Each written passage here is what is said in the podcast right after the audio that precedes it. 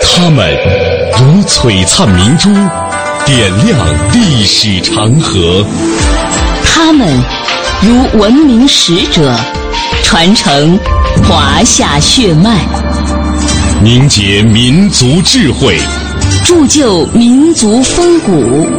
请收听《香港之声》中华人物。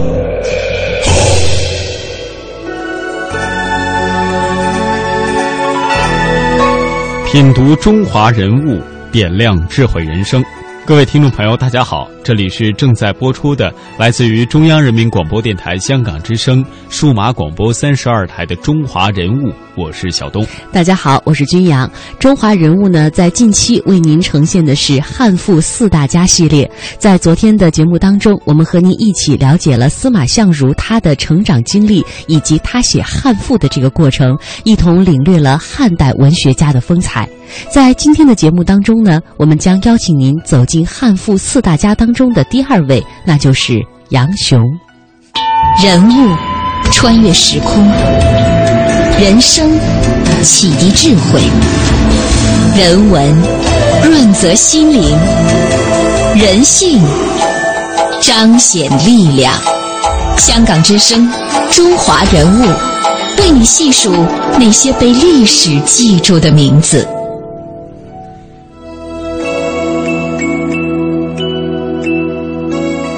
杨雄，字子云，西汉官吏、学者，少好学，口吃，博览群书，长于辞赋。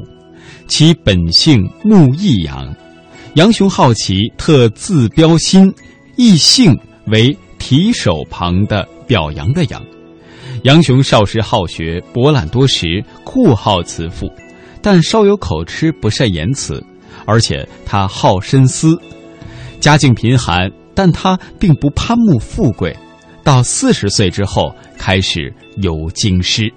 我们了解一下他的经历，在抵达京师之后呢，当时大司马王英招杨雄为门下使，推荐为世招，后经蜀人杨庄引荐，他被喜爱辞赋的汉成帝招入了宫廷，侍从祭祀游猎，给给事黄门郎。王莽称帝之后呢，校书天禄阁，他的官职但是一直非常的低微，成啊历城哀平三世不习官。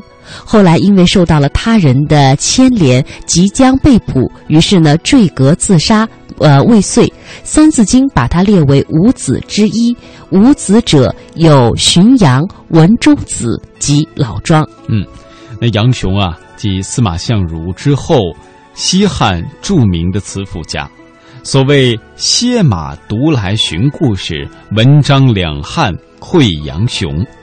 杨雄曾经撰曾经撰写了《太玄》等，将源于老子之道的“玄”作为最高范畴，并在构筑宇宙生成图式、探索事物发展规律时，对道家思想多有融摄和发展。对后世意义也是极其的重大。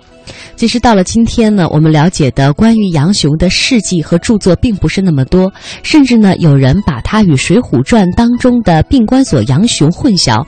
那么，在古人的观念当中，这位汉赋四大家之一是被如何评价的呢？嗯，那么接下来我们就来听由复旦大学钱文忠教授所解读的关于杨雄的故事。这个杨雄。肯定没有那个杨雄有名，《水浒》里边的病关索杨雄，啊，病关索杨雄，只要看过《水浒》都知道，啊，在民间应该是不说家喻户晓嘛，也是知之甚多。这个杨雄肯定抵不过《水浒》里的杨雄，这也证明一个事实，啊，就是真实的历史要和小说去争夺普及性的话。是注定要失败的。这个杨雄啊，在《汉书》里边是有传的，能够在正史里边有传的人，能是一般人吗？毫无疑问不是的。杨雄，西汉蜀郡成都人，西汉后期哲学家、文学家、语言学家。杨雄认为，经莫大于易，传莫大于《论语》。经里边最大就是《周易》，传《论语》还是在那个时候被看作传的一种，因为《论语》还是孔子或者他门生啊编辑而成的一部书嘛。传里头《论语》最大，所以他模仿《周易》写了一部书，叫《太玄》，叫《太玄》啊，又模仿《论语》写了一部书，叫《法言》。尽管今天杨雄不是啊那么多人去知道，可在当时，杨雄可是得到过很高评价的。司马光曾经将杨子的著作和孟子、荀子加以比较，司马光的结论是什么？大家知道吗？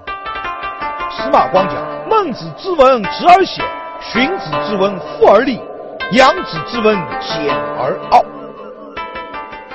孟子的文字直白，但是呢比较显露，直而显；荀子之文富而立，荀子的文文字啊非常的富赞，非常的华丽；杨子的文字呢简而傲，简明，但是深奥。在司马光的眼里，杨雄比起这个来还要深奥一点了。这是司马光对他的评价。司马光是何等人物？什么眼界啊？这当然可以证明，杨雄起码到宋朝都是地位很高很高的。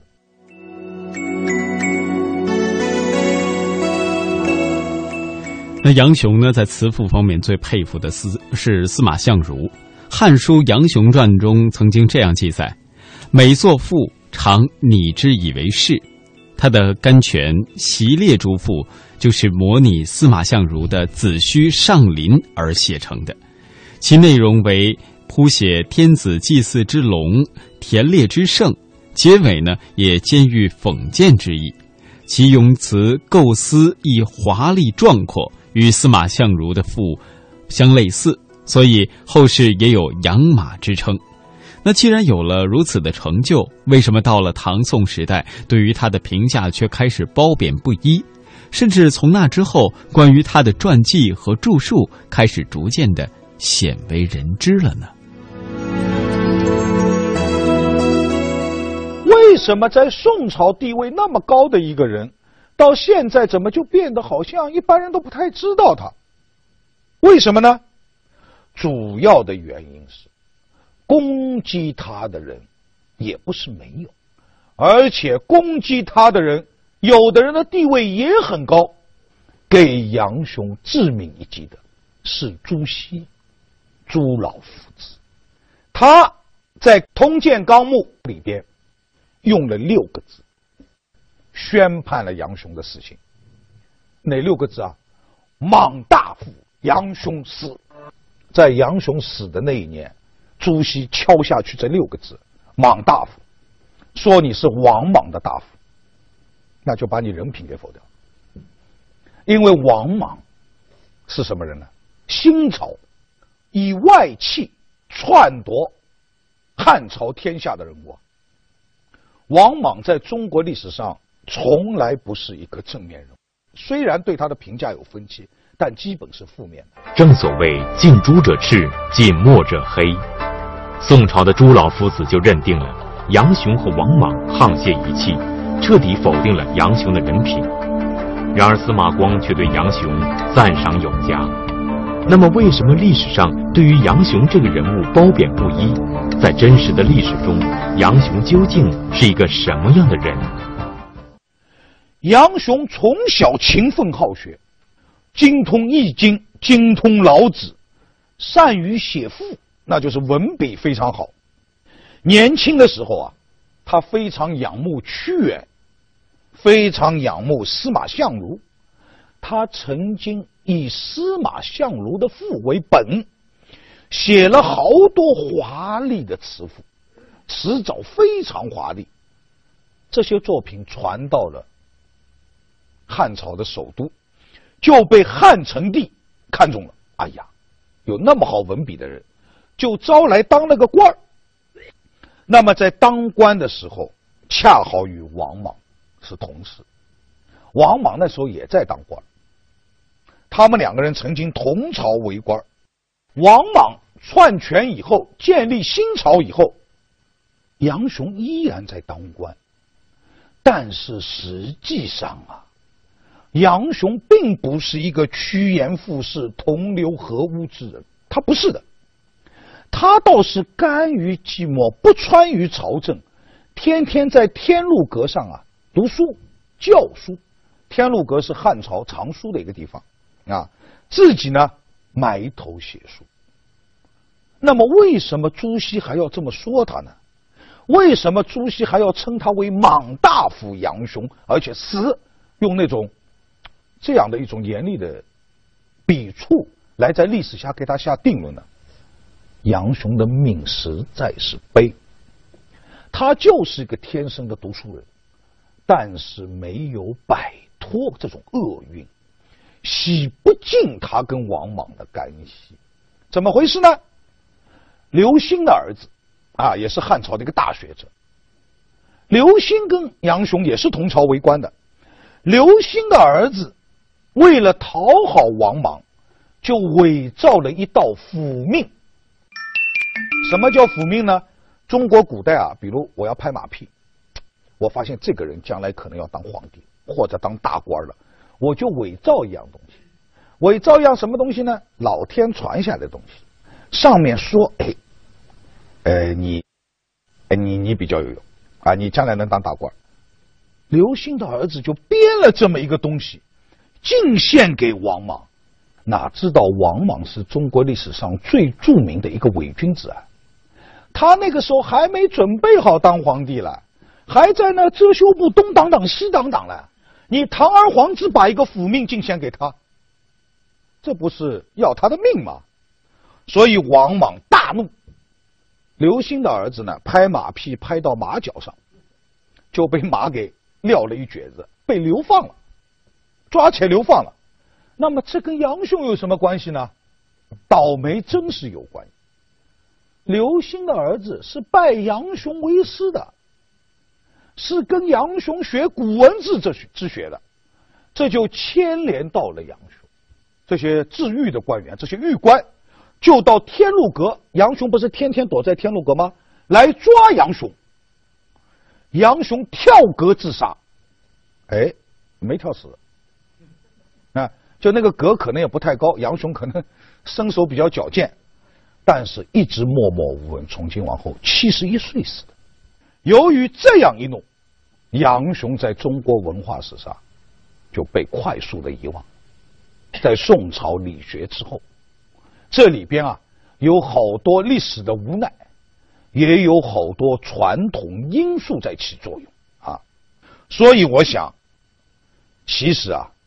杨雄在中国的文化史上、历史上，还是应该有他的一席之地。人物穿越时空，人生启迪智慧，人文润泽心灵，人性彰显力量。香港之声，中华人物，为你细数那些被历史记住的名字。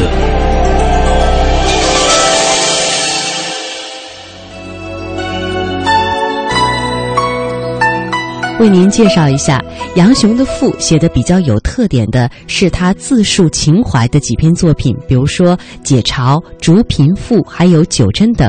但是杨雄呢，也是一位瞧不起词赋的作家。哎，这其中有怎样的故事？原因又是什么呢？原来，汉代的大赋到司马相如已进入成熟兴盛阶段，以后。很多富家的创作，在体制格调上都难以超出司马相如赋的范围，而财力又显得逊色。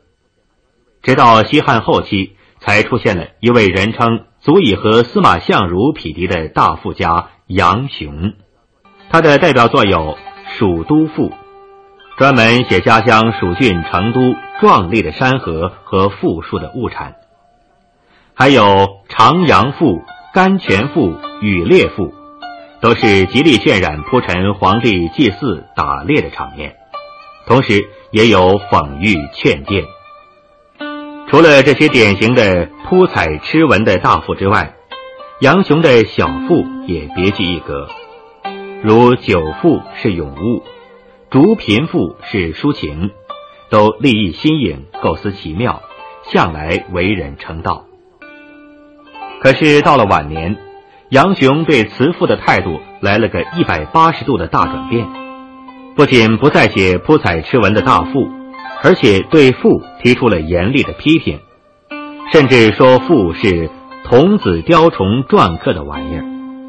真正的男子汉是不屑于写赋的。对于司马相如的态度，也从崇拜模仿变为否定批判。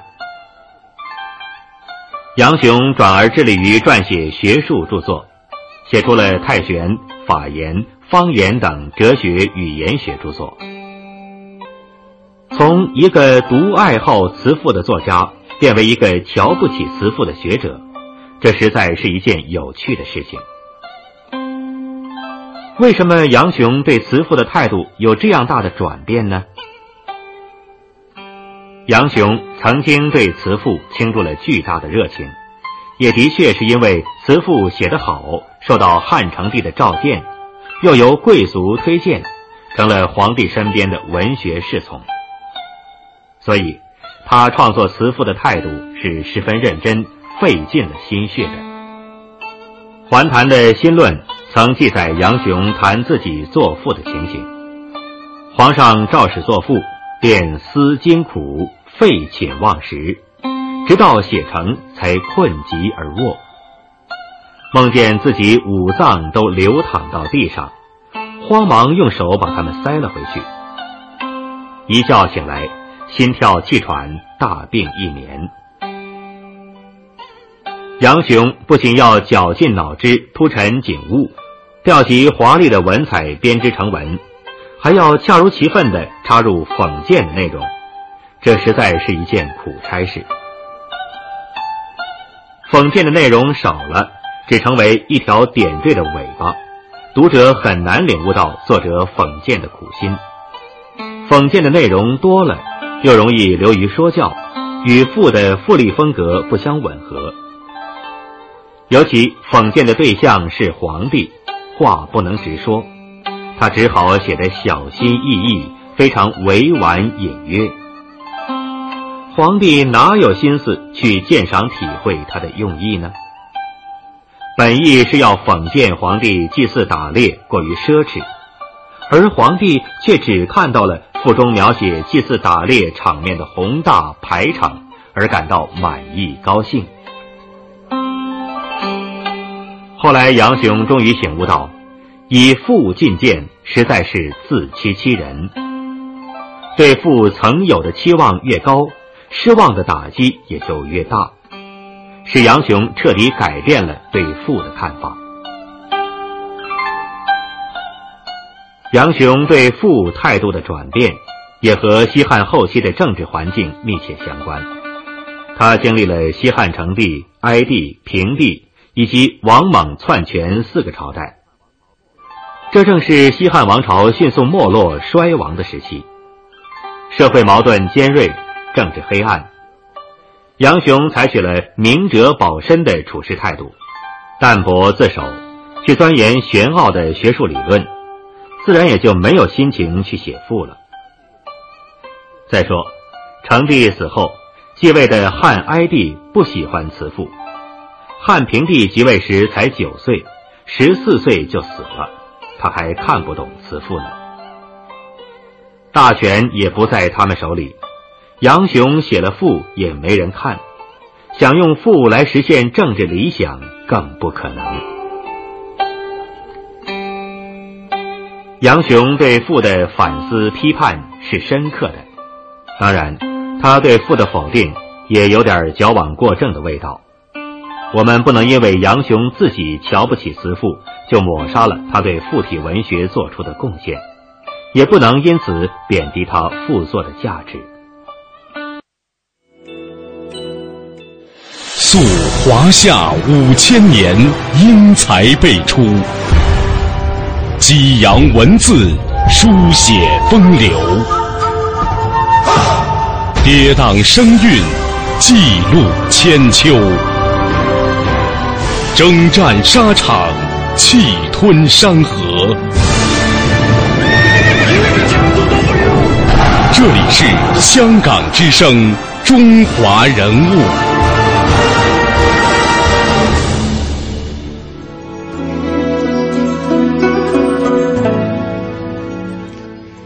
杨雄在泰玄当中也曾经揭露了当时朝廷的黑暗局面，他是这样写的：呃，当时当图者生青云，失路者尾沟渠，但握权则为倾向，稀释则为匹夫，并对庸夫充斥而奇才异行之事不能见容的状况深表愤慨。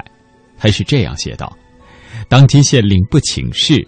郡守不迎师，群卿不击客，将相不抚眉，言其者见疑，行书者得辟，是以欲谈者卷舌而同声，欲步者拟足而投迹。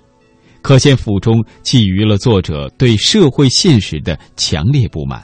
可以说，他的这篇赋呢是受到了东方朔作品的影响，但是这篇作品依然有着自己独特的艺术风格，在思想和艺术上有它独特的特点。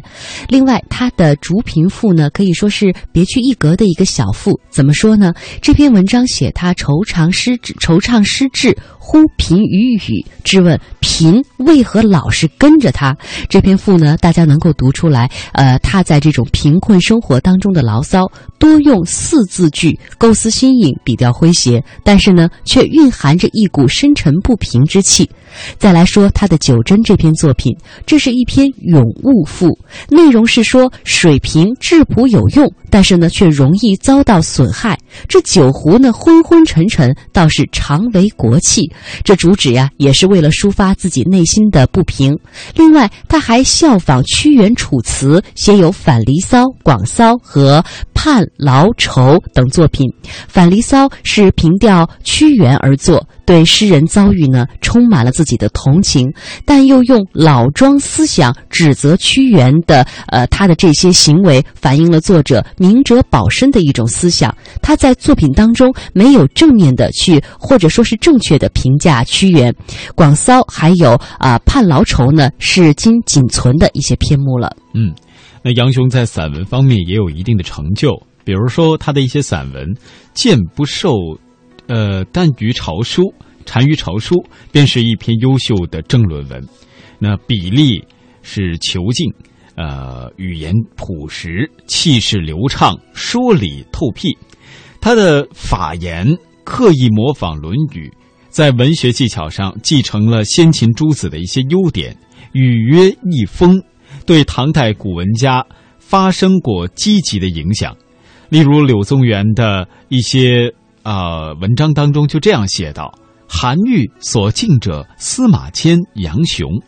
此外呢，班呃，这杨雄也是连珠体的创立人。自他之后，继作者。”特别的多。如今的杨雄墓在哪里呢？它位于成都市郫县友爱镇子云村南的一公里处，又名叫做紫云坟。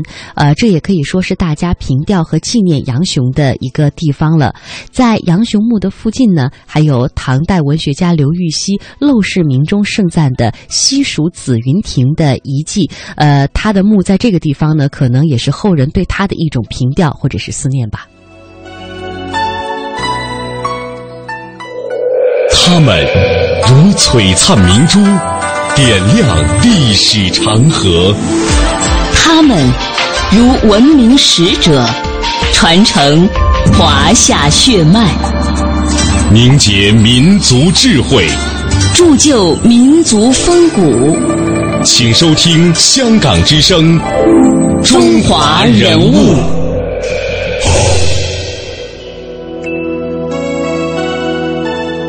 中华人物被历史记录的名字，今天为各位介绍的是汉赋四大家之一的杨雄，也欢迎您在每天晚上七点三十分收听《中华人物》的重播。明天上午九点三十分，香港之声《中华人物》，我们再会。明天再会。